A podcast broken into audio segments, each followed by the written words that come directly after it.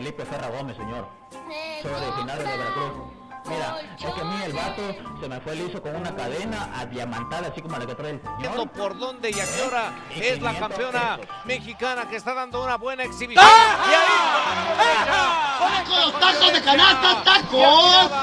Inmediatamente se comió de un bocado ese golpe.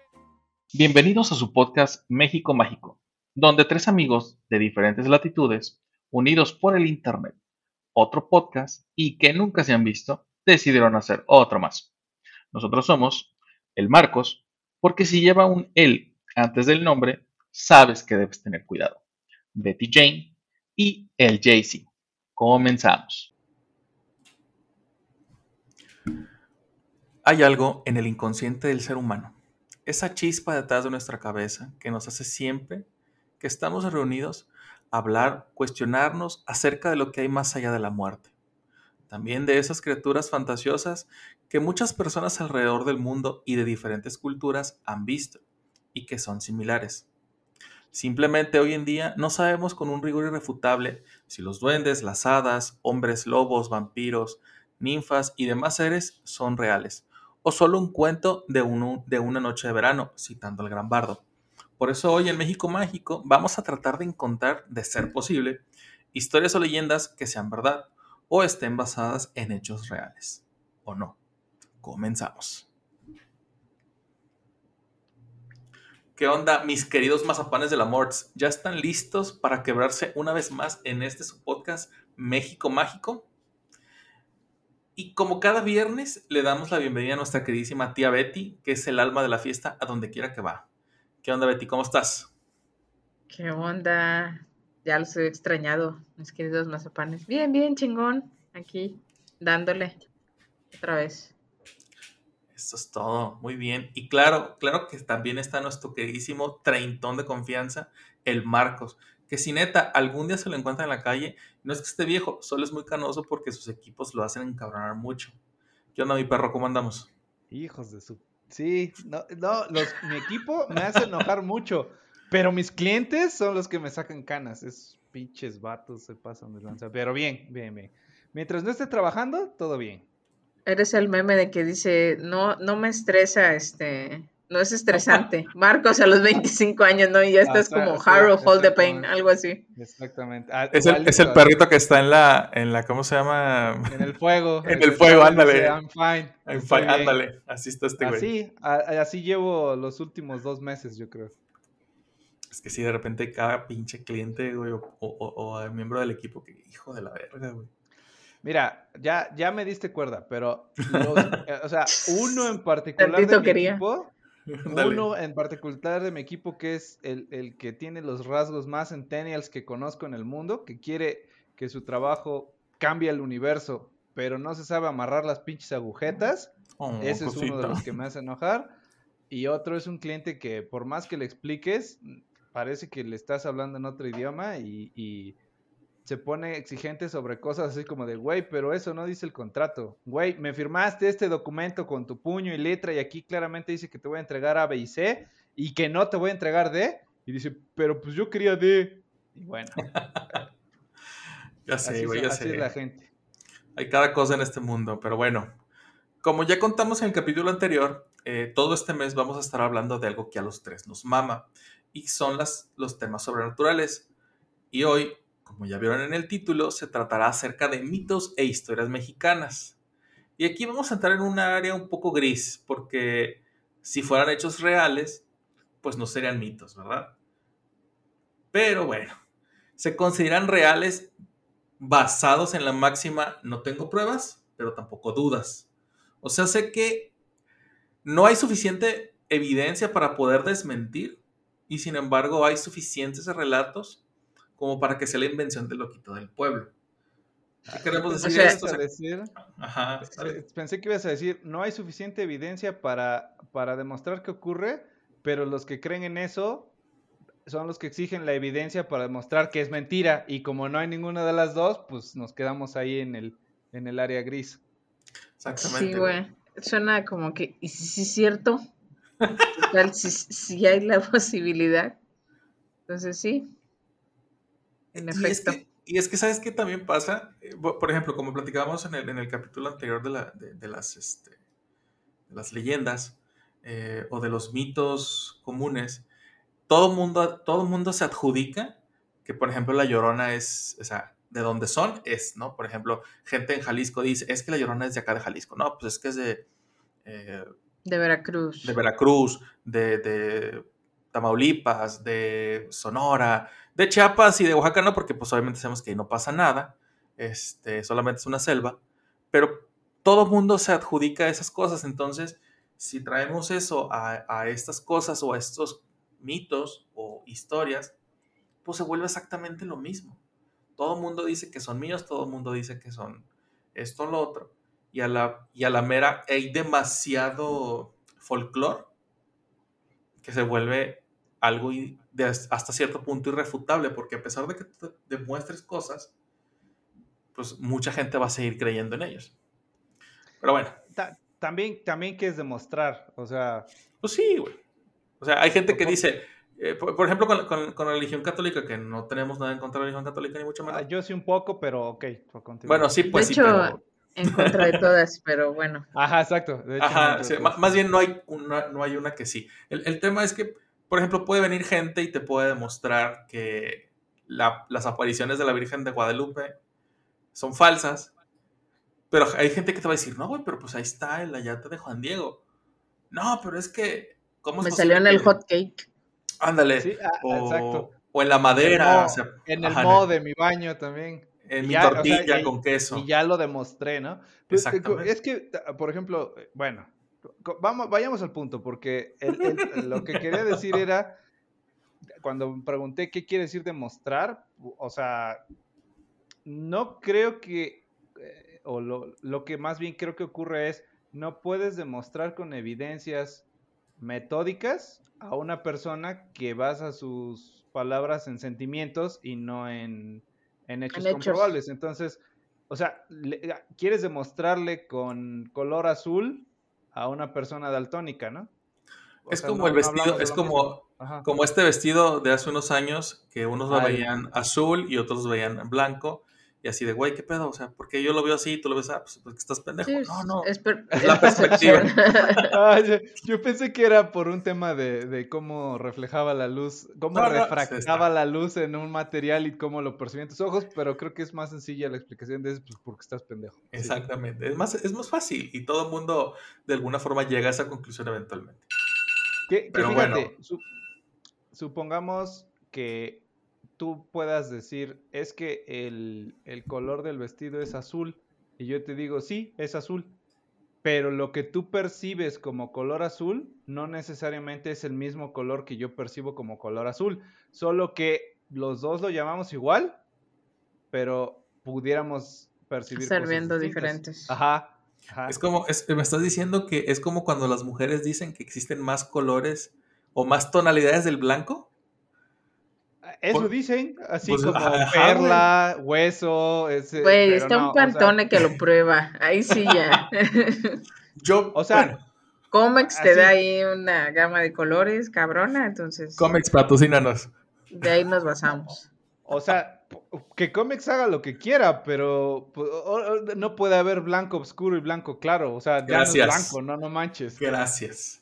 Sí, o sea, No, mi es- esposa es de las de. Mi, mi vestido de bodas es. Y me da un color, güey. O sea, no sé ni qué color es. Es más, creo que ni existe, güey. Es te dice blanco. mi- el color de Claro mi que debe de es existir, güey. Asterisco 000FH, ¿no? Ándale, güey, exactamente. ¿Ya ves? Es mejor que hablar de esos tonos. güey.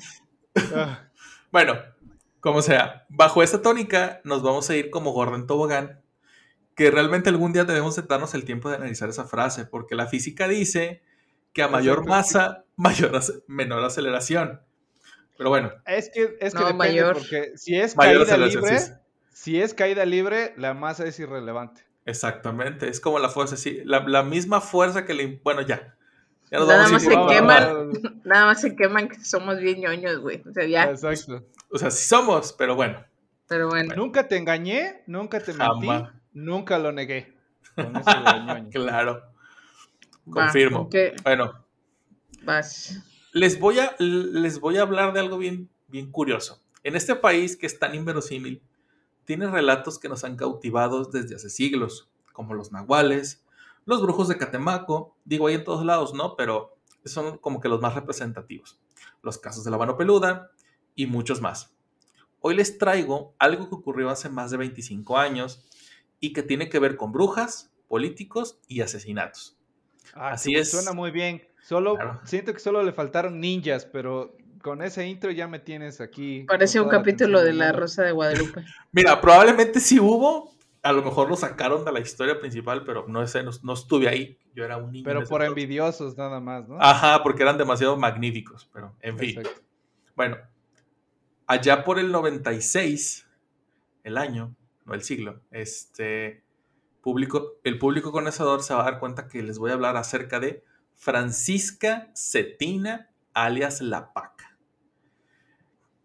Este, es- esto pasó en una época muy complicada en México. Digo, siempre ha habido épocas complicadas, pero esta fue como que ¿De la que me cuál tocó. exactamente? Sí, Es, es- es- que justo, justo eso voy. O sea, siempre, siempre hay una época complicada en el país, pero en ese momento estaba, creo yo, que aún más complejo. Eh, nos estábamos levantando del cagadero que había dejado el tío Salinas eh, y el presidente que nadie valora y que nadie no dé un peso partido por la mitad, que este güey sí hizo su chamba y nos tuvo como la llorona de AMLO, si no, si, si, no, si estuviéramos sumidos en, más miseria y deuda, el doctor Ernesto Cedillo Ponce de León, aunque le sangre el hocico, perros, iba mejorando poco a poco el cagadero dejado por Salinas. Pero aún así, con todo favor, él necesitaba una victoria política. Así que le dijo al buen Carlito Salinas, patrón, necesito un paro. Y dijo mi querido expresidente, a ver, Neto, ¿qué pasó? Digo, pues son compas, ¿no? Esos güeyes se tuteaban, claro está. Le dijo, mira, No, ya está. So- tal vez no se tuteaban solo porque era el jefe Salinas, ¿no? Pero solo por eso. Ajá, digo, Nah, es que- yo digo que sí. Sí, ¿Sabes qué pasa, ¿Quieres- güey? ¿Qué En el gabinete, en el gabinete de, de Salinas, este, Cedillo, Cedillo ya estaba ahí, güey. O sea, Cedillo era un güey más. Y de hecho, cuando mataron a, a Colosio, se fue como que, pues, ¿a quién le damos este pedo? Ah, este. Este, no, ¿Estás no, diciendo que Cedillo llegó por dedocracia? como todos. Como todos los, demás. Como todos los Sí. demás, güey. Como todos los demás.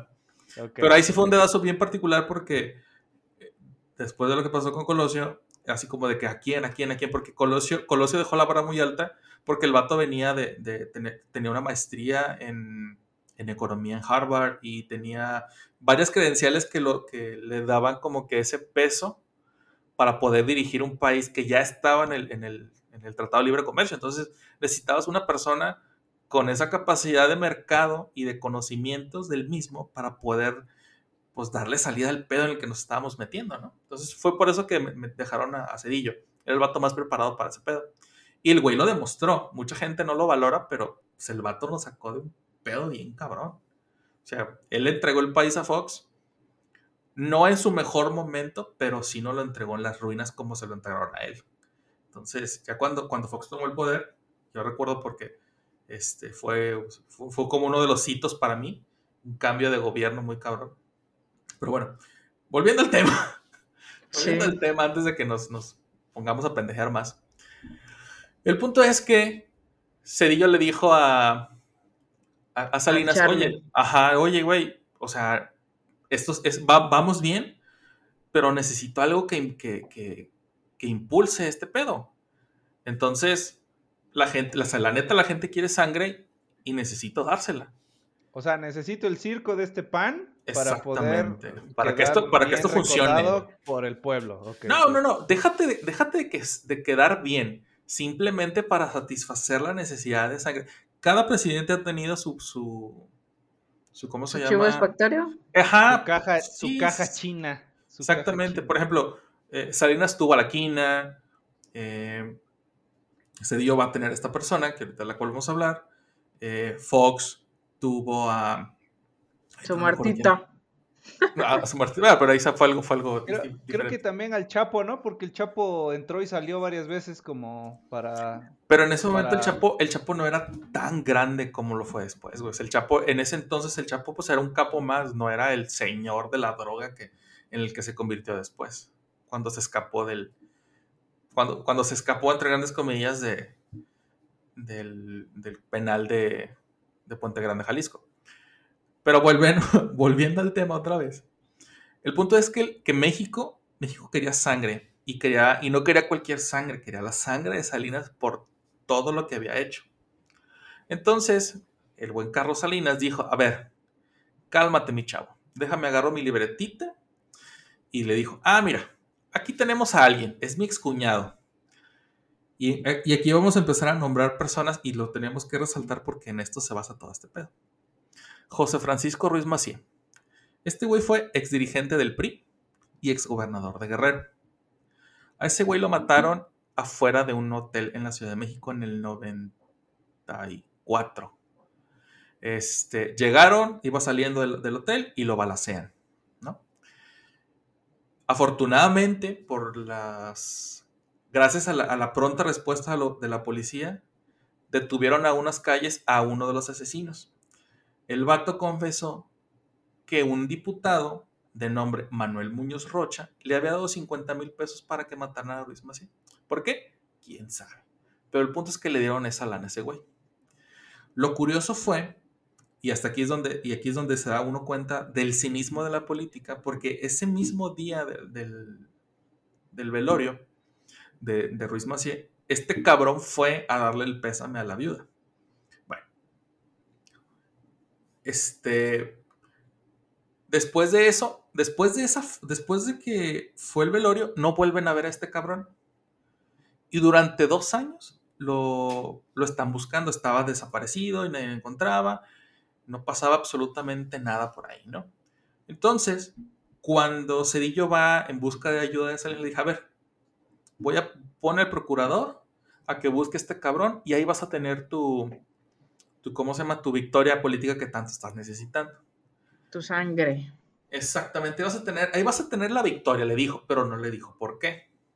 Acuérdense que Salinas siempre, siempre va siete pasos adelante de, de cualquiera que juegue con él. que Salinas obra de maneras misteriosas. Ándale, casi como Dios, si es que existiera. Okay. Bueno. O, o, o, sea, tampoco has visto a Salinas y a Dios al mismo tiempo en la misma habitación. No voy a decir más, solo ahí se las dejo. Aparte, es aparte, aparte usa un sí, aparte usa un reloj casi bastante chingón. En fin, este, bueno, total, por órdenes de, del presidente, eh, el procurador y el subprocurador de ese entonces, Antonio Lozano y Pablo Chapavesanilla respectivamente, eh, se ponen a buscar a este cabrón. Dos años después de que sucedió el asesinato. ¿Sabes?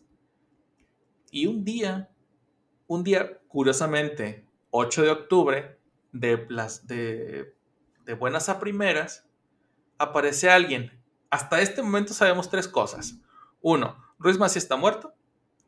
Eh, a Muñoz Rocha se le, se le determina como el autor intelectual. Y Muñoz estaba desaparecido. ¿Sabes? O sea, esas son las tres cosas que sabemos en el momento que les dicen a estos pendejos, buscan a este güey. ¿sabes? Bueno, el día 8 de octubre llega a las oficinas de, de la Procuraduría, así como Juan por su casa, una señora, Francisca Cetina, alias La Paca, a la que de ahora en adelante le diremos La Paca, La Paquis o cualquier iteración que se me ocurra durante esta narración bonita. Bueno, esta señora, así, por sus meros tanates, llega, se mete y busca al procurador y le dice, hey, necesito hablar con el procurador. Y así de, pues, güey, o sea, vivimos en un pinche país en donde ni siquiera podemos sacar una copia sin necesitar copias de las copias. Y esta cabrona llegó directamente a la oficina del procurador y le dijo, hey, necesito hablar contigo porque, y aquí es donde se pone interesante el asunto. Todo el mundo va a decir, güey, pero eso es político, estamos hablando de, de historias y de mitos. Bueno, esta señora le dice, tuve una visión y en esa visión el, me hablaron y me dijeron que Muñoz Rocha está enterrado en este lugar. Y no solamente le dijo eso, llegó con un croquis y le dijo, aquí está el croquis, ¿de dónde está enterrado este cabrón? El vato sacadísimo de pedo dice, ah cabrón, o sea, ¿tú quién eres o qué? Hasta ahí no hubo pedo y debió haber habido porque pues obviamente llega alguien a, llega alguien a tu oficina diciéndote dónde está este cabrón. El problema sobrevino cuando se dieron cuenta de quién era la casa. La casa era una finca que estaba en la Ciudad de México a nombre del hermano del presidente, del expresidente. Este cuate era Raúl Salinas de Gortari. ¿El hermano incómodo? Exactamente. Esta era la victoria que Cedillo estaba necesitando. Era sangre, pero no era la sangre que se quería. Pero al final de cuentas era sangre de un Salinas, ¿no? Y era lo que todo México estaba clamando. Güey, ¿tú qué hubieras hecho? Me sacan a esta señora la chingada. Y dice, ah, cabrón, pero es este güey. Igual le No, pero- recibieron la, la llamada de arriba y dijeron, sí, hazle caso. Ah, pues, claro, o sea, obviamente, obviamente, este... Estaba todo Pues- armado. Eh, o sea, es que po- ponte, ponte, ponte en este lugar, ¿no? Imagínate que tú. Es más, bajo este escenario, vas a sacar tu pasaporte. Ni siquiera es un trámite complejo ni complicado en el que tú desde tu casa sacas una, cita, te dan fecha y llegas y te presentas con los papeles que ellos mismos te solicitan. Llegas ese día, hay como mil filtros antes de llegar a la, a la ventanilla donde te van a atender y aún así con todo lo que te están pidiendo, este, te dicen, es que te falta la hoja de color verde en donde escupiste cuando eras un bebé y como no la traes, pues, tu trámite no puede seguir. Y dices tú, güey, ¿en dónde me la estás pidiendo? Entonces, es imposible de pensar y de creer que esta señora de buenas a primeras llegó, entró hasta la oficina del procurador, dijo, ay, te vengo a decir dónde está este pedo. Pues no, güey, ni de pedo. Claramente era algo bien orquestado desde arriba. O sea, no había forma de que, de que no lo fuera. ¿No? Entonces, total, que al día siguiente dice, decide Chapo Besanilla, el subprocurador, llevar a esta mujer a la casa en cuestión. Llegan a la casa en cuestión, la señora se mete, empieza a hacer sus mamadas de, ay, siento que los espíritus me hablan. Fíjate, esa, esa técnica de premonición no me la conocía. Sabía como el de cerrar los ojos y levantar una mano, pero así particularmente de esa forma no, no la conocía. Mamón, la, señora traía... México en los noventas, güey. ¿Qué tal? Sí, ajá, Ochentas, güey, ¿no? la- No, era- fue en el noven- esto fue en el 96. Ah, noventas, entonces. Ah, perdón, perdón, me disculpo, fue un chiste que no cayó, no, me- no me agarró la onda, continúa. No, güey, pero sí te creo. Porque, por ejemplo, la, aquí donde todo se vuelve No, es todavía que más dijiste, turbio. Llegó, di- dijiste, llegó la señora con sus mamadas a, a, tratar de adivinar cosas y dije, no, pues, que, sí está, esa, Sí esa estaba de bien- adivinación Está estaba, cabrón, sí, estaba sí, sí. ruda, sí, sí, sí. Bueno, Hay una técnica. Bueno, ya Voy a re- voy a reformular. Llegaron a la casa en cuestión, la señora se baja y empieza a sentir cómo les, los espíritus de la casa le hablaban y le decían, Empezó a vibrar alto. lugar. Ándale, exactamente. Que de repente era como que medio estúpido porque la señora traía un croquis de dónde estaba exactamente enterrada el cuerpo, ¿no? Entonces, cuando llegaron al, al supuesto lugar o espacio en donde estaba enterrado eh, Muñoz Rocha, eh, empezó a decir, aquí, aquí hay algo que no es natural, aquí los, los espíritus me hablan, y su puta madre. Empezaron a, la, la excavación y encontraron una osamenta y diferentes huesos. Ni tardo ni perezoso el pendejo de Chapavesanilla dijo, aquí está, aquí está Muñoz Rocha, la paca lo encontró, lo gritaron a los cuatro vientos, salió en todos los noticieros de ese día en la noche, entonces esa madre se volvió, si hubiera habido, si hubiera habido Twitter en ese momento hubiera sido trending topic. O sea, estás diciendo que la prensa desde, desde siempre se ha prestado a ensalzar eventos para que se nos vaya el pedo de lo importante que está pasando en el país para concentrarnos en una pendejada, ¿es lo que estás diciendo? Uh, desde los, desde mucho antes Sí, era como nos controlaban, güey. Sin pedo, güey. O sea, no hay bronca de que, o sea, no, no, puedo, de- no puedo desmentirte. pero Eran sus lo puedo fake news de, Ándale. de hace un chingo, güey. Total.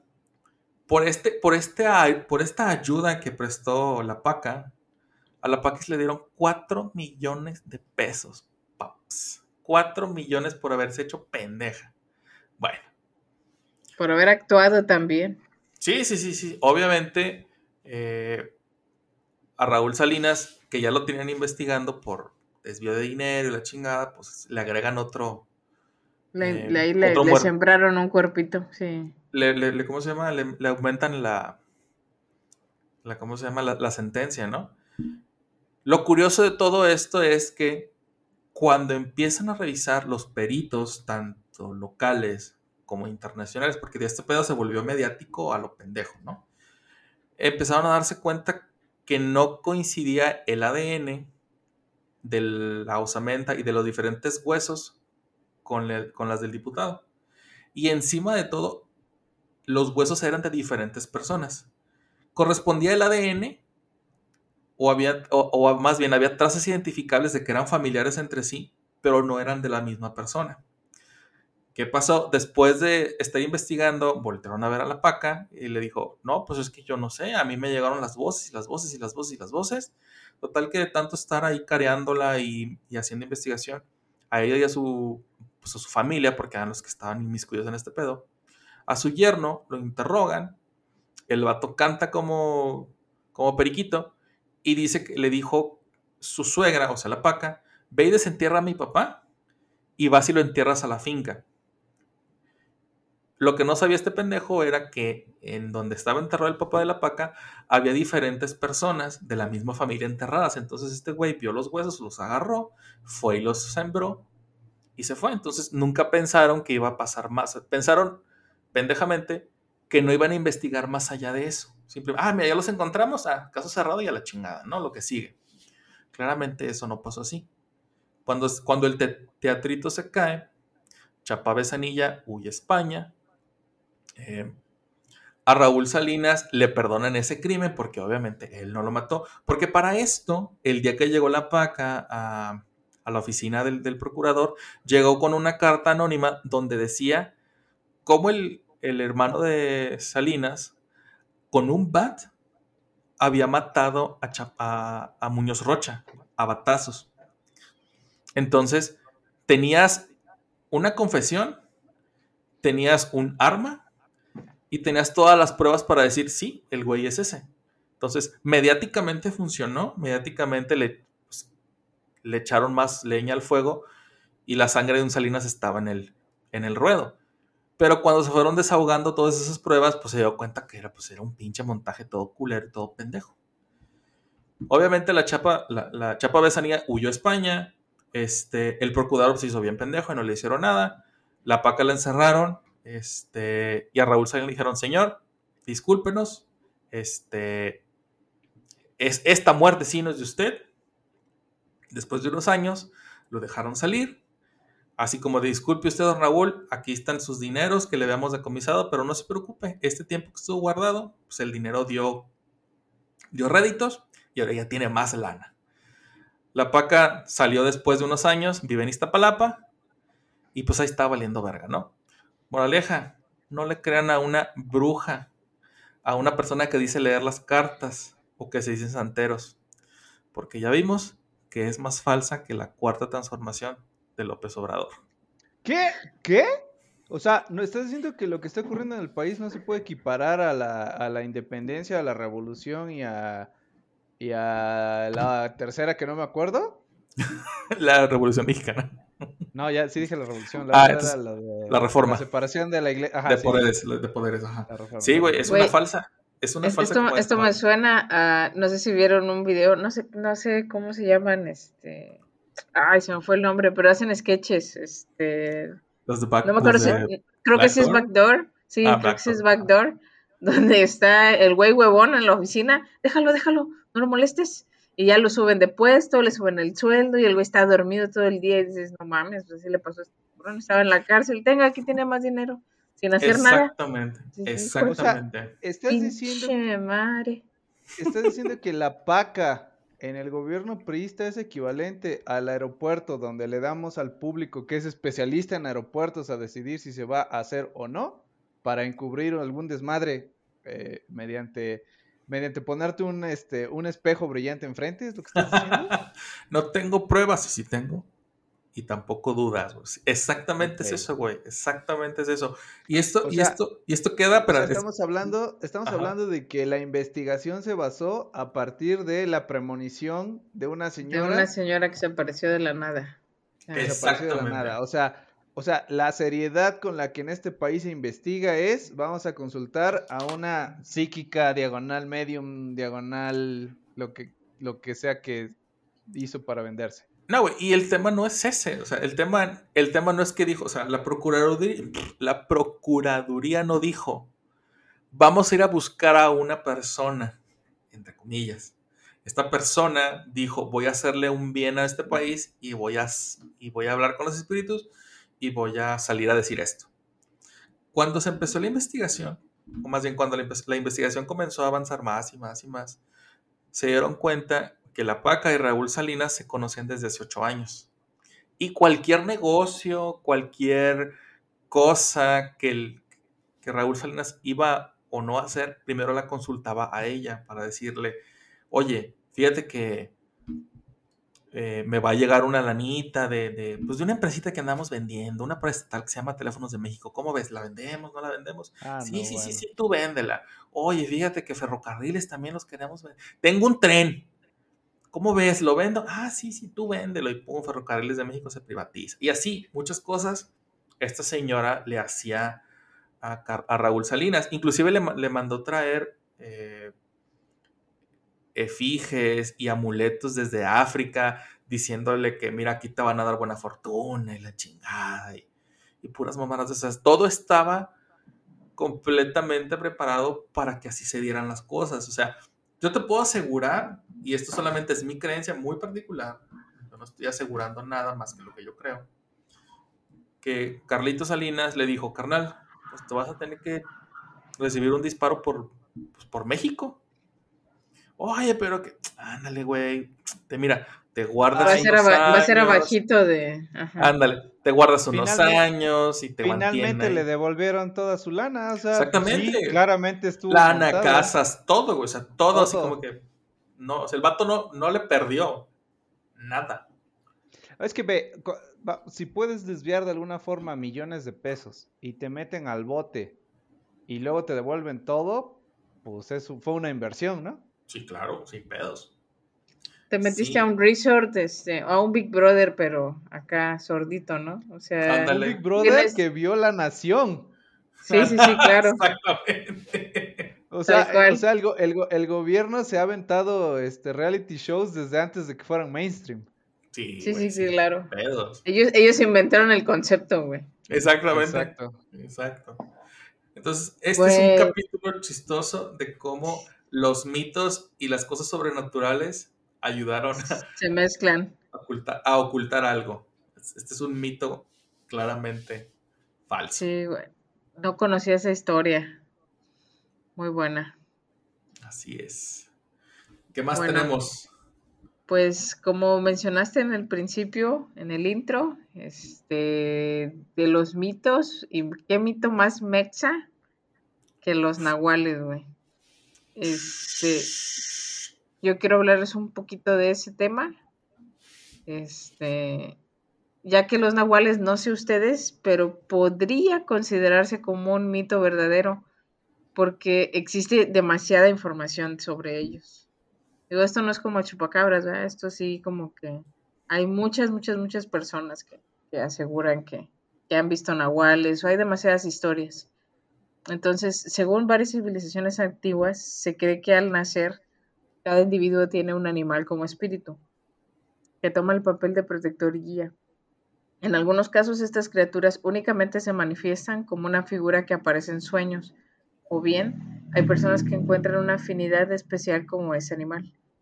Este, siento que esto es como la parte de los chinos. Ya ves que los chinos dicen el dragón, la rata, etcétera, Ah, bueno, etcétera, pero esos están relacionados así con, con el año en el que naces. con el año en el que naces. Y aquí se supone que más o menos, dependiendo de tu fisionomía, es como que con el animal que más te asemejas tú. Nada más que yo he escuchado muchas historias de que dependiendo del animal que tú quieras, pero otras, otras partes dicen que, que no, que es con el que más afinidad tienes tú. Pero bueno, hay quienes tienen un contacto mucho más intenso e íntimo con sus criaturas. En Mesoamérica, por ejemplo, surgieron los llamados nahuales, que era un tipo de brujos que tenían la capacidad de transmutarse en un animal. El término viene del náhuatl o nahuali, que quiere decir oculto, escondido, disfraz.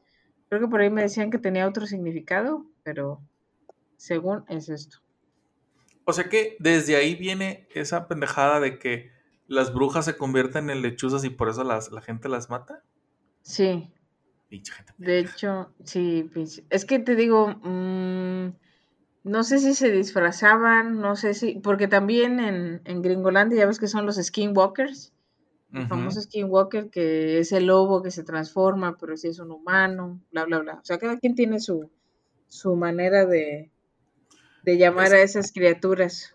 Es que es justo lo que decía hace, hace un momento, de que es, es demasiado el folclore, por llamarlo de una forma, que de repente rebasa el hecho de, de decir cómo una persona que vive en Argentina, por poner un, lugar, y otra persona que vive en Colombia o que vive en Canadá, pueden ver exactamente lo mismo. O sea, a lo mejor no ven al mismo mono a la o la misma entidad, pero Que tienen simil- similitudes. similitudes, en, ajá. en- en la estructura de su mito, por decir. Exactamente. comillas, Y son cosas, ajá, y son cosas que ni siquiera se parecen. Por ejemplo, el mito vampírico en todas las civilizaciones existe. Existe un, un vampiro.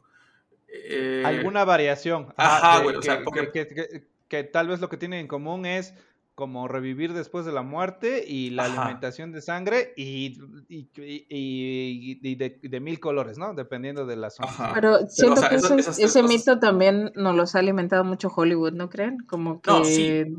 a Actualmente huevo. sí, pero, pero en la antes en la, o en la sea, ajá, literatura, ajá. Ajá, exacto. Es Como por ejemplo- también, por ejemplo, el- la idea del dragón, serpiente emplumada y esa Ah, criatura otra. entre, entre espiritual y, y monstruo, este, también está en todas las culturas. Y creo, ah, bueno, esa a lo mejor ya nos vamos un poco del tema, pero creo que esa idea de la relación de animal-persona este, Sí. también podría ser una Como especie de que- arquetipo, como Como que antes siempre nos queríamos fusionar, ¿no? Con el animal. Ajá, siempre había querido existir esa fusión. Y, y sí, como dices en todas las culturas. Como que en todas las culturas hay un brujo, un chamán. Siempre hay alguien, entre comillas, más sabio que tiene esas habilidades. Y en el caso de los mexas, este, se supone que, o cuentan, que estos brujos tenían aptitudes diferentes, pero contaban con aspectos útiles como la visión del águila, el oído del ocelote o el olfato del lobo. Y todo el mundo ha querido tener esas habilidades de los animales. Entonces, mito, realidad. Entonces, dichas técnicas servían a la hora de realizar curaciones, pero la realidad es que algunos no empleaban la metamorfosis para hacer el bien. O sea, se dice Sí, que o sea, en. México, sí, eh, todavía existen los nahuales. O sea, dicen que, no sé, de alguna manera, no nada más lo usabas para curar gente, para tener ciertas habilidades, sino que obviamente también era para deshacerte de la gente que no quieres. Ah, Hay una en la Ciudad de México, particularmente, y aquí discúlpenme los, los, los setemexiquenses, eh, si digo algo que no es eh, correcto con respecto a la ubicación, eh, porque no sé, no sé realmente si Xochimilco es parte de la CDMX es parte de la- o, o es parte del Estado de México, no sé, realmente desconozco. Es una delegación del, Ah, de, la, ¿de la CDMX? distrito de la Ciudad de México. Ajá. Ok, se supone que en Xochimilco hay, hay una, eh, pues una tradición oral en donde ahí habitan los nahuales, eh, o como generaciones de, de nahuales que, sean, que eran animales originalmente, que se convirtieron a hombres o personas, pues para que luego no se me ofendan los pendejos, pendejas. Este, eh, Pendejes, dice. pendejes, ándale, exactamente, gracias. El Ya punto te es había que olvidado. sí, ya sé. El punto es que esas- estos seres eh, involucionaron en, en- en seres humanos para que pudieran estar entre nosotros, pero siguen con su tradición y siguen con sus ritos, siguen con sus cosas. Y es muy común escuchar esta- este tipo de, de mitos y leyendas en esa zona particular de Xochimilco. Sí, Ahora, hasta, insisto, hasta, ¿no? la- hasta la fecha, si tú vas ahorita a Xochimilco, hay un show como de... eh, como una especie de teatro donde hacen referencia a, a la cultura prehispánica y ahí a brujos, asesinatos y a- a- a traiciones de amor y, y- y chamanes y brujos. O sea, es como una parte del espectáculo de la zona. Sí, o sea, sí, sí. eh, No sé si has oído hablar de la isla de las muñecas. Es Sí, sí, como un lugar adentro de la, de la zona de agua y se supone que ahí hacían ritos este, de brujería y Es cosas- como un performance que hacen. Ah, es un performance, ajá, ajá, pero pues, se supone que está basado un poco en la, en la cultura de prehispánica de la zona. Ok, ya, y lo que Bueno. te digo, o sea, es, es muy común. Yo creo que no hay cultura, inclusive las europeas, que de repente pudieran perder más como ese mito, que no, o sea, todas tienen que, tien- tienden a involucrarse con animales, en el sentido de, ok, por ejemplo, la- la- las brujas occidentales son de, ah, pues tengo un familiar y ya sea es un, un cuervo, es una araña, es un gato, con el, el caso particular de Sabrina, que tiene al Salem. El gato. Es como- ajá, es como que el clásico. Acá, particularmente en México y Sudamérica, es de, eh, te se te asigna, como dices, cuando naces un, un espíritu guía, y ese espíritu guía es el que te va a ayudar a, a sortear. de Güey, me sonó forma. a, a super tierra de osos, güey. Sí, es que sí, esa o sea, madre también Ah, es gringa. Eso, eso te iba a decir que en las culturas... eh, Los, indios americanos. Nativas, ajá, La- la- las culturas nativas de los indios americanos eh, tienen la idea del tótem, que es como un ícono basado de un animal que puede ser tu, tu animal. Tu guía Es espiritual. el equivalente, ajá, tu guía espiritual o tu animal que te corresponde y, y- y- y lo aterrizan en madera, en, como en una torrecita con forma de animal. y- Ajá. Y, eh, y lo relacionan con la familia, ¿no? O sea, como, así como en la Edad Media que tenían escudos de dragón, de, de león, Sí, de los escudos de un armas, árbol. Ajá, Ajá. los escudos de armas, ellos tienen algo así como el, el- ese icono que, que simboliza Heráldica. a la familia. Exacto, Sí, y es como... Sí, no, y es que, por ejemplo, las, las- las tribus nativas americanas también eh, son parte de la, de la misma cultura americana. O sea, eh, y te puedo asegurar que si todos partimos de donde mismo, eh, tenemos, o sea, por eso es que, por eso es que tenemos esa, pues esa conexión, digamos, mística, y por eso, por eso es que también, si tú te vienes y revisas desde Norteamérica hasta Argentina, te vas a encontrar vestigios indígenas de personas que decían, eh, en Argentina se puede convertir, se puede, no sé, en una llama, Transformar. Ajá, se puede transformar en una llama o no sé qué otros animales muy particulares existen en Argentina, ahorita no me acuerdo, pero igual en Perú, igual en Chile, igual en, en- en todos esos países que no valen verga de, de- América. Pues la neta no Oye. valen verga, la neta no valen verga. O sea, no se enojen No, amigos pero- que nos están escuchando. Este, pero, Sí, pero pues sí. Este, Pero- no, no se crean, ya saben que es puro mame. Este, pero todos tenemos esa, esa, esa como, eh, como conexión con ese, con ese lado animal y nos ayudan. Inclusive hay una versión nahual de los cuatro acuerdos, que es un libro de no sé quién carajos que, que se ha hecho una y otra y otra vez, eh, que se supone que, que por cada acuerdo es un nahual, ¿no? Que, que te corresponde. Eh, y y ahorita, ahorita no recuerdo dónde lo escuché, dónde, de dónde lo platicaron. Pero bueno, el punto es ese, pues que siempre hay algo que nos da para más. Hay historias, no me acuerdo si lo, si lo que tú estabas investigando, pusiste que gente en la colonia eh, ah, cazaba de noche estos, a, estos, a, estos, a estos animales Pues de y que hecho, decía, ajá, decían que haz de mataban. cuenta no sé, que, ajá, haz de cuenta que, bueno, aquí en México, esto es una tradición indígena, tanto mexicanas como mayas. Entonces, los nahuales eran protegidos por el Señor de la Noche, Tezcatlipocatl.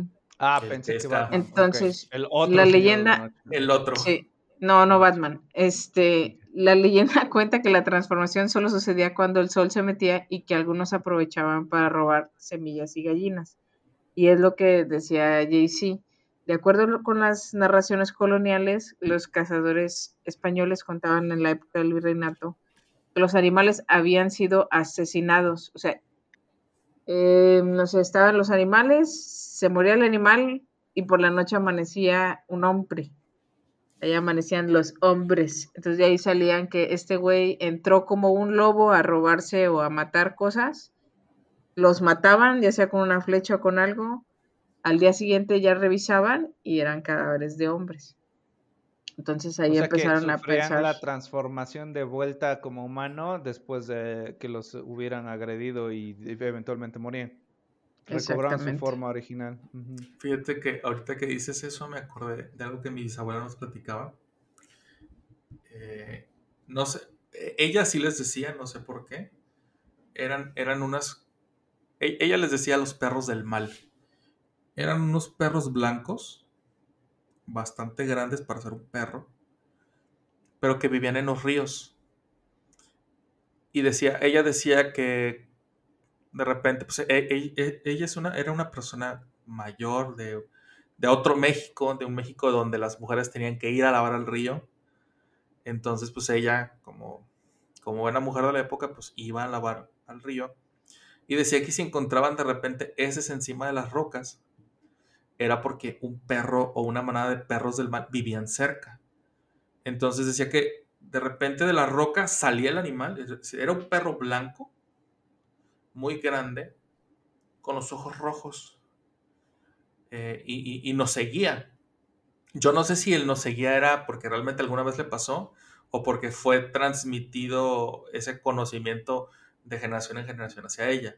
Pero, pero sí, se, sí se me hace muy curioso eso que, que dices, eh, que eran personas o eran, eran, eran hombres que no todos hacían el bien, ¿no? O sea, ah, como todos, o sea, una persona no puede ser ni buena tajantemente ni mala tajantemente. Son como que El situacional. yin y el.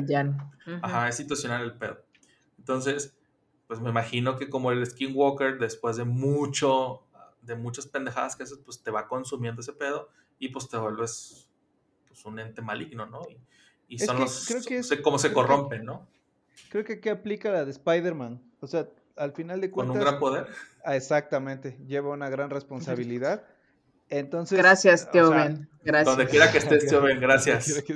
Entonces, o sea, lo que dijo Betty al, al- al empezar es, pues al final de cuentas tienes una habilidad y las personas se pueden corromper. Entonces habrá, habría quien lo usaba como chamán para ayudar a los demás, para curar, para no sé qué ventajas le podría dar, eh, entiendo que físicas, o sea, la- Imagínate, te conviertes en águila, vas en chinga por la ramita, regresas y ya, en vez de irte dos horas caminando por el bosque, güey.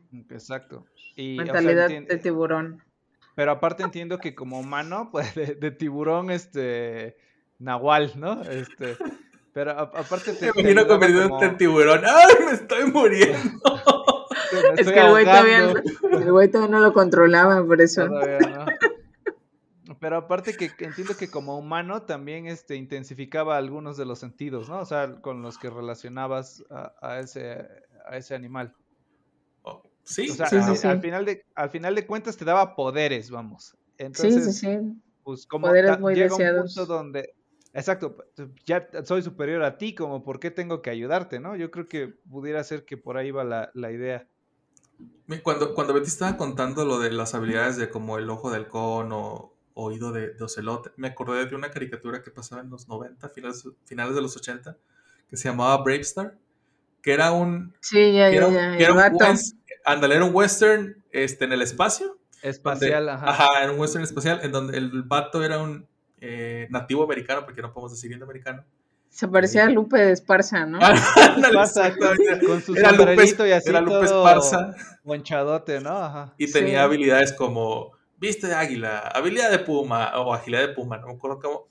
Güey, no he podido encontrar esa, esa caricatura y mira que le Sí, gusta. tenía, tenía habilidades espaciales como bailar quebradita, ¿no? Ándale. Y decirle a la maestra que se le ve bien chingón. Este. que que ese nos vestido. vemos el próximo año, dice. También. Ajá. Y con zapatos de tacón y que no sé cuánto. Pero bueno, otra vez nos estamos desviando. Bueno, no, pues en sí ya mencionamos lo, lo más importante y también es importante mencionar que en la época prehispánica diversas deidades han destacado por tomar la forma de un animal. O sea, en, nuestra época, bueno, más bien en la época prehispánica, pues Tlaxcatipoca era un jaguar, a veces era un coyote, Quetzalcóatl era la serpiente emplumada, no sé de dónde salió que también era una hormiga y Huitzilopochtli un colibrí. Entonces, es, esa parte de los animales siempre ha estado.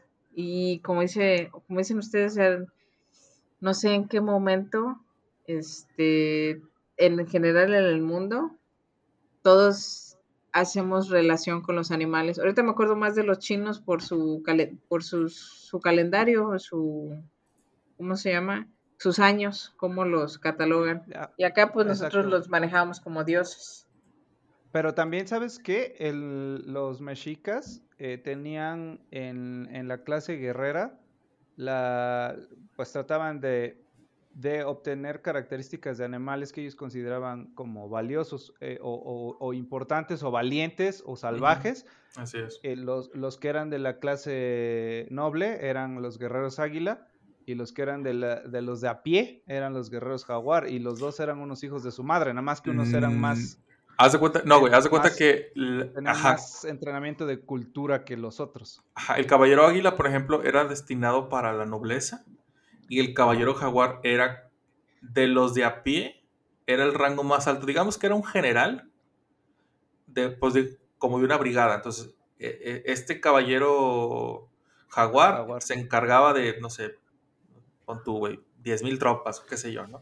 Entonces, sí, si era- sí, pero lo que quiero decir es que solamente los nobles podían ser caballero águila Ah, sí. y dentro de la población, eh, eh, si lograbas alcanzar la población normal, podía ser un guerrero jaguar, pero, pero el, el águila te iba a estar por encima de ti, porque po- ya era un tema como de, de linaje de sangre, ¿no? Sí, sí, aparte Pero- eh, un tema de, de cómo se llama, de estatus social, porque Ajá. por ejemplo ellos decían, pues el águila vuela por sobre todas las Ajá. cosas, entonces un águila siempre va a estar encima de un jaguar, hazle como quieras. Entonces sí, sea, Sí, pero ellos tenían un entrenamiento más estratégico. Y los jaguares eran unos malditos salvajes. O sea, esos Sí. cuates eh, se, llega- se llegaban a ese, pues esa distinción Fiereza, por, por, por batalla, que por cuántos, tienes cuántos de capturabas, cuerpo cuántos a cuerpo. matabas. Exacto. Este, pero al final de cuentas la idea era, ellos tenían un respeto profundo por la, e- este animal, este... y- Óyeme. tra- No, no, no, no, no, no decían de el- ti. Ah, Ajá. ah, ok. Y lo, y lo trataban, o sea, se trataban de comparar con él, que al final de cuentas es la- lo mismo que ocurre con la idea del nahual, ¿no? O sea, quiero un animal que me permita correr más rápido, volar, ver de noche, escuchar más lejos, oler, oler con mayor detalle, no sé. Mismo caso con el jaguar, ¿no? O sea, Güey, ¿qué te, qué te imaginaste? Déjalo, ya lo perdimos. sí, sí, sí. Es que imagínate que dices- rompió.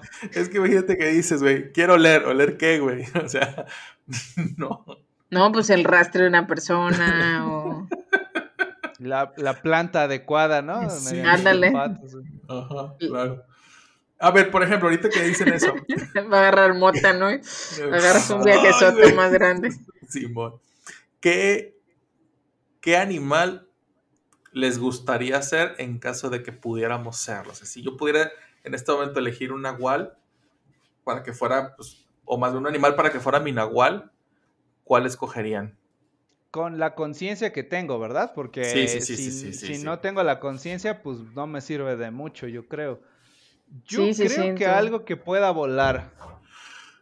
Pero volar chido, no un mosquito, o sea, Pues un águila, güey. Un águila, un halcón, un algo que no, es más, te lo voy a poner así como alguna ave migratoria que pudiera desplazarse por cientos de kilómetros, a lo mejor algo así. Lo pones muy bonito, güey. Oh, per- perdóname por querer este conocer Conocer el mundo. Sí. Ajá, exacto. Yo sí me iría por un puma, un, un lobo, algo así. Un animal Algo así, cazador. salvajón, fuerte. ¿Pero por qué? Sí. Porque, o sea, o Marcos ya dijo que es porque quiere, quiere viajar y quiere volar y así, ¿no? ¿Por qué, por Exacto. qué- O un por qué jaguar. eso? Ah, pero tú, ¿por qué eso? Porque, sí, yo porque de alguna manera puedes escalar, correr, subir, entonces puedes andar sobre montañas. Este, siento que estaría chido ir a pie recorriendo la naturaleza. Interesante. ¿Tú, JC? Yo estoy de la misma forma que, que Betty. Inclusive, yo creo que mira, me, irá más por el tema de un lobo. Que se me hacen unos animales bastante astutos. Eh, mm, no sé, hay, hay algo ahí en, en- en- en los animales, de la forma en la que, que cazan, que se me hace bastante interesante. Pero es por eso, es por la astucia que los, que los caracteriza, creo yo. Por- o sea, la inteligencia, planificación, trabajo en equipo, este, Sí. Sí. todo eso. Mm. Y, y Betty es más este guerrero solitario, pero igual se anda agarrando a tiros con lo que se le ponga enfrente, ¿no? Así. Ya lo traigo a la sangre, yo creo. Ok.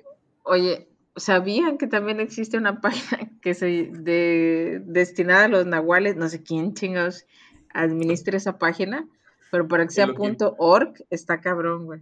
El loquito de la cuadra. No mames. O sea, Nahual.org. nahual.org. Muy Así bien. es. Ahí pueden encontrar, amigos, toda la información acerca de los nahuales. Viene demasiada información, vienen, en- ven- vienen como que entrevistas o correos que se escribían con otras personas. Pero si quieres formar parte, o sea, prácticamente le dices, si tú quieres ser darks, tienes que ser darks. Y yo así como que, verga. La, la Sí. característica que más me llama la atención de esta página es que parece que fue creada por ahí de los años 90 y no salió de los años 90. O sea, Sí, todavía no, tiene ahí ahí se ese, quedó. es, es ese, ese estilo de, de fondo como de texturizado y Ándale, que no está y- y- pensado para la experiencia de usuario, sino... Y con los bordes de tabla y todo el rollo. ajá, exacto, exacto. Oye, y no tiene, no tiene esos GIF que dan vueltas y que Pa- son. le- tan- tantito le falta, nada más faltaba que cuando entraras el mouse La se convirtiera, ajá, o se convirtiera el mouse como en, en por haz de cuenta que en un lobo y lo vas moviendo y fuera dejando su rastro, no sé No si mames. fueran esas páginas. O sea, no hace eso, pero digo tantito. Pero debería, pero podría hacerlo, güey. Mira, te- les voy a decir el eslogan www.nahual.org for the rule and forever. Ah, ¿Qué a ver. no mames.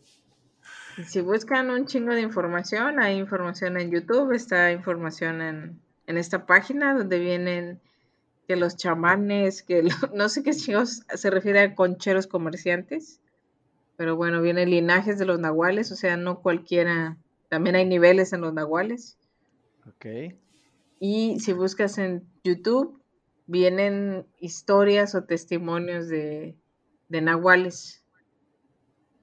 Entonces, Oh, este no mito siento que es este, podría decirte que un mito verdadero, a pesar de Es- que todo el mundo lo cuenta, todo el mundo está en boca de todos, esas Es que historias. Eso es, yo, yo creo que eso es lo que lo hace real. Porque, por ejemplo, lo que yo conté era claramente falso, ¿no? Era, eh, eh, es Sí. una ley. Pues es una, es una historia, es una leyenda que. Una preparación para, para un fin político, ¿no? Así, así- así es Exactamente. como yo lo entendí, ajá. Y el tema de los nahuales acá es justo lo que decía. Hay demasiadas eh, evidencia oral como Sí, para sí me- como para, desmentirla, pues, o sea, si una persona en el pueblo, si solamente una persona en el pueblo, en la ciudad, lo ve y se mantiene durante toda su vida, que solamente él, él, él o ella lo ven, pues obviamente está, es el loquito del pueblo y no le haces caso. Pero ya cuando chingos de personas en todo el país lo han visto o han dicho que lo han visto, pues se vuelve un tanto difícil de refutar. ¿Por qué? Porque no creo que todos estemos loquitos al mismo tiempo. ¿no? Sí, si me permiten, yo tengo una historia que me contó una tía Date, bebé. Con nahuales. Les Ya con eso hablando por ahí cerramos. de mediana, me- de, la- de mediados de los noventas, por ahí del 96, tal vez. Este, sí, más o menos. Este, de, yo soy de Orizaba, Veracruz. Mi tía vivía en Río Blanco, el siguiente municipio. Y me cuenta, mi tía tenía una tienda, una tiendita de la esquina, ¿no?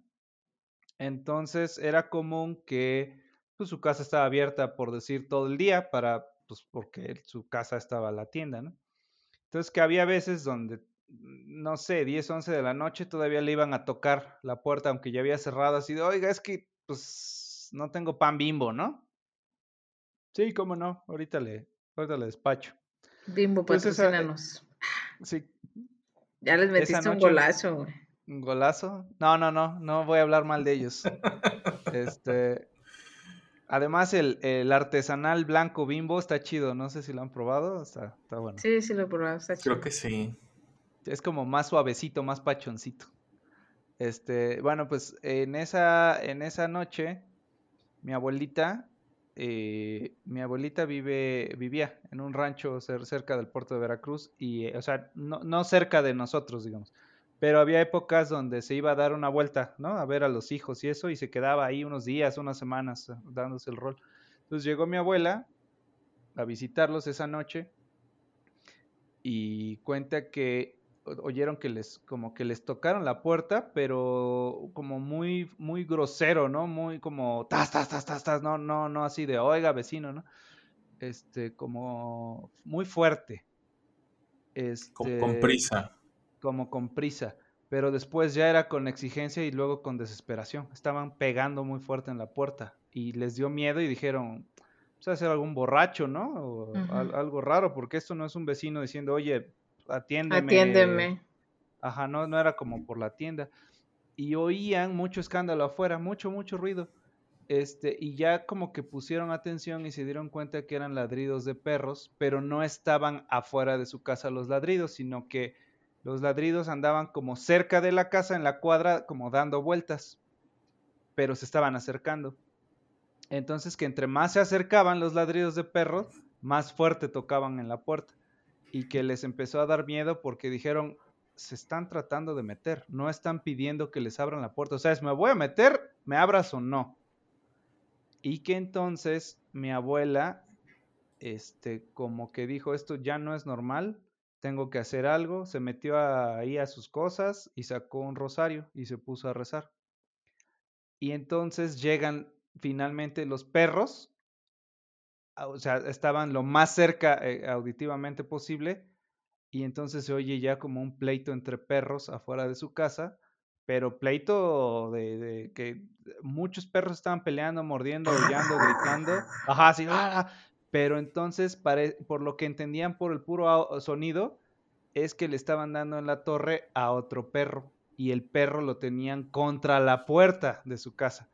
Y que le estaban pegando una madriza, varios perros a uno. Eso es, o sea, eh, eh, porque solamente escuchaban chillar a uno y todos los demás estaban muy agresivos. Gruñendo, ajá. ok. Ujú. Gruñendo y, y- y lo, lo- lo empujaban muy fuerte contra la puerta. O sea, ya cambió de te están tocando la puerta a se están madreando a alguien y le están pegando contra la puerta, ¿no? Güey, Y- perdón que te interrumpa, pero me acordé como el capítulo de, de Malcolm en del medio, cuando Riz tiene una manada de perros, Ah, pasa sí, el sí. cartero y el güey dice, esta no es ¿Tú tu haces casa. aquí? Esta no es tu casa, nosotros vivimos aquí. Así, de ese estilo. de ese Entonces, estilo. todos, todos los perros, güey, como que dijeron, tú no eres de nosotros, eh, vamos a chingar a este güey. Entonces estaban ladre y ladre al perro, güey. Así siento que Al- a- algo así. algo así siento. Entonces, que mi abuelita estaba rezando y como que empezó con- a rezar con más intensidad porque seguían aumentando los madrazos en la puerta. El chiste es que en algún momento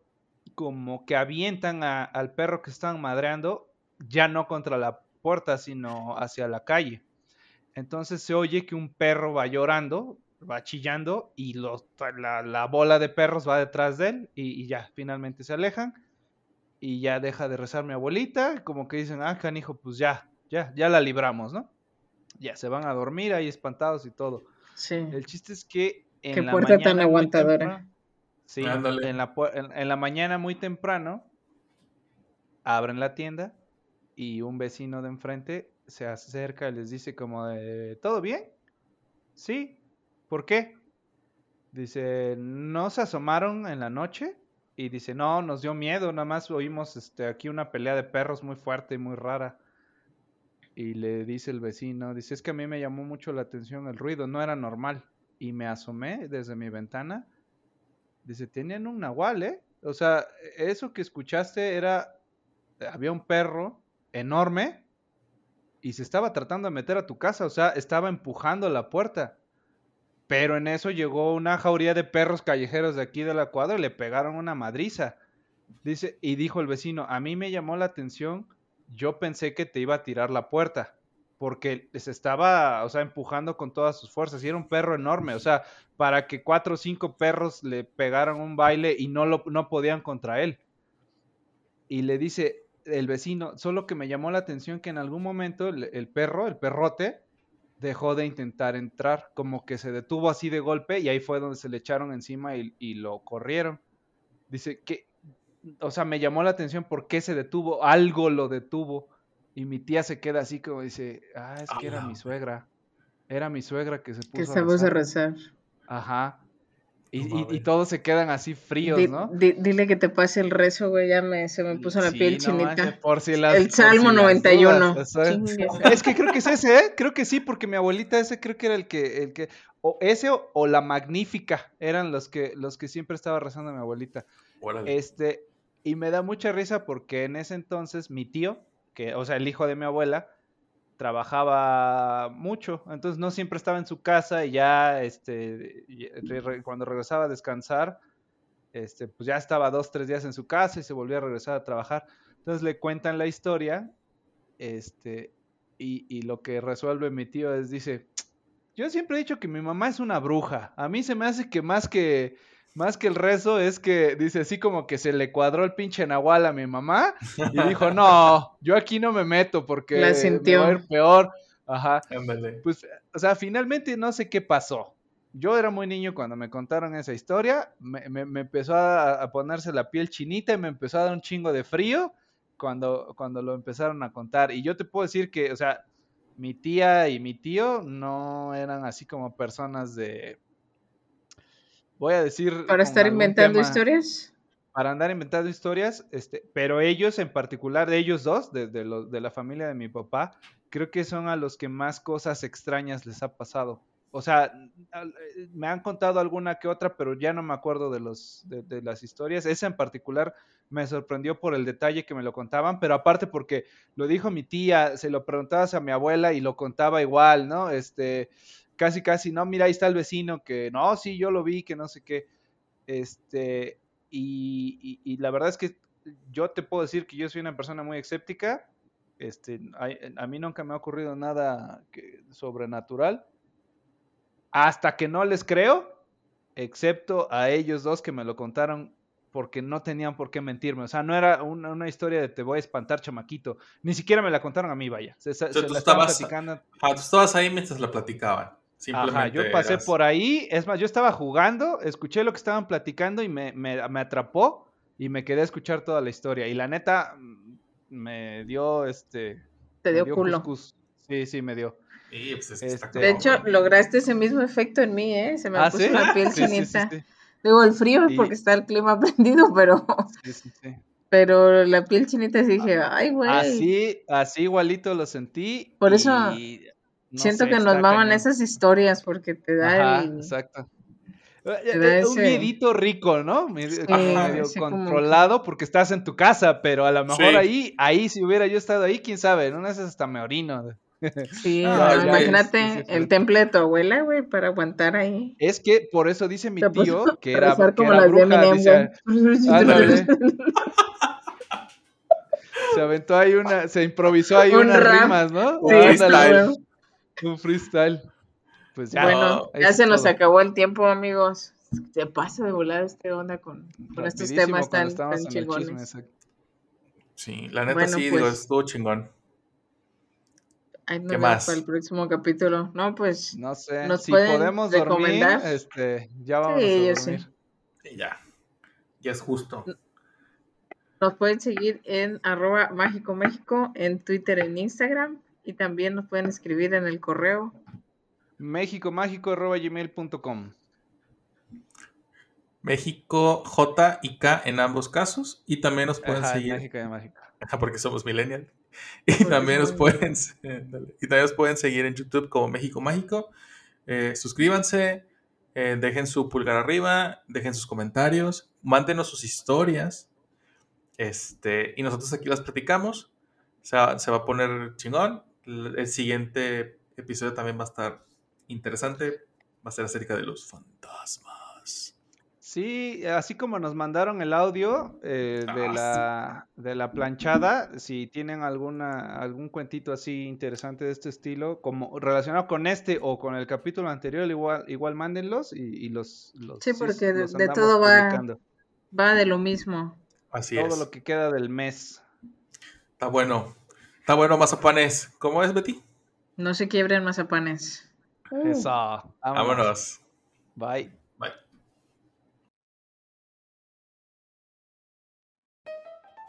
Esto fue México Mágico. Si no te ardió lo que dijimos, Nos faltó salsa de la que pica.